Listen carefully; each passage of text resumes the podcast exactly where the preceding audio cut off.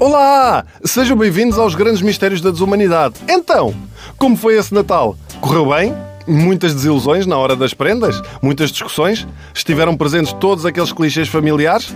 Se não se lembram, esta semana eu estou cá para dar uma ajudinha e identificar o tipo de pessoas com quem nos cruzamos na consoada e almoço de Natal. Falámos da responsável da festa, do tio uh, alarveirão, que come como se o mundo fosse acabar. Hoje partimos para outros familiares. Podemos começar pelo jovem esquisito da casa, o sobrinho, primo ou filho da pessoa da casa que ninguém vê durante a noite e só aparece para jantar. Geralmente de fones nos ouvidos para se isolar do mundo e onde está a ouvir músicas satânicas ou reggaeton, não há meio termo. Curiosamente, nem um nem outro género lembram ao diabo. Se não está a ouvir música, está no Twitter ou no WhatsApp a comentar a sua própria noite de Natal com frases do género Oh my god, a minha família é tão lame, eles não sabem que se odeiam todos.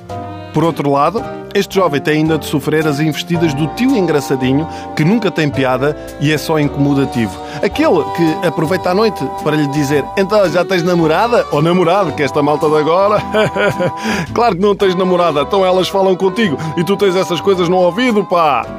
Há ainda uma versão mais agressiva deste adolescente, que é aquele que só sai do quarto para a refeição e depois volta, e se alguém lhe dirige a palavra, faz lembrar o Gollum do Senhor dos Anéis. Assim,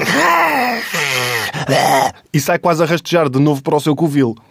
Também completamente à parte da noite ou almoço vai estar a namorada de alguém que vai à festa pela primeira vez. Pior de tudo, quando o adolescente revoltado se fechar no quarto, a namorada vai ser alvo da ira do tio engraçadinho que vira a sua atenção para esta desgraçada com os típicos. Então, não tens família? Não arranjaste um namorado melhor? Sabes que a última namorada dele está no Júlio de Matos. Eu assumi uma vez este papel mas apenas teci um único comentário durante a noite.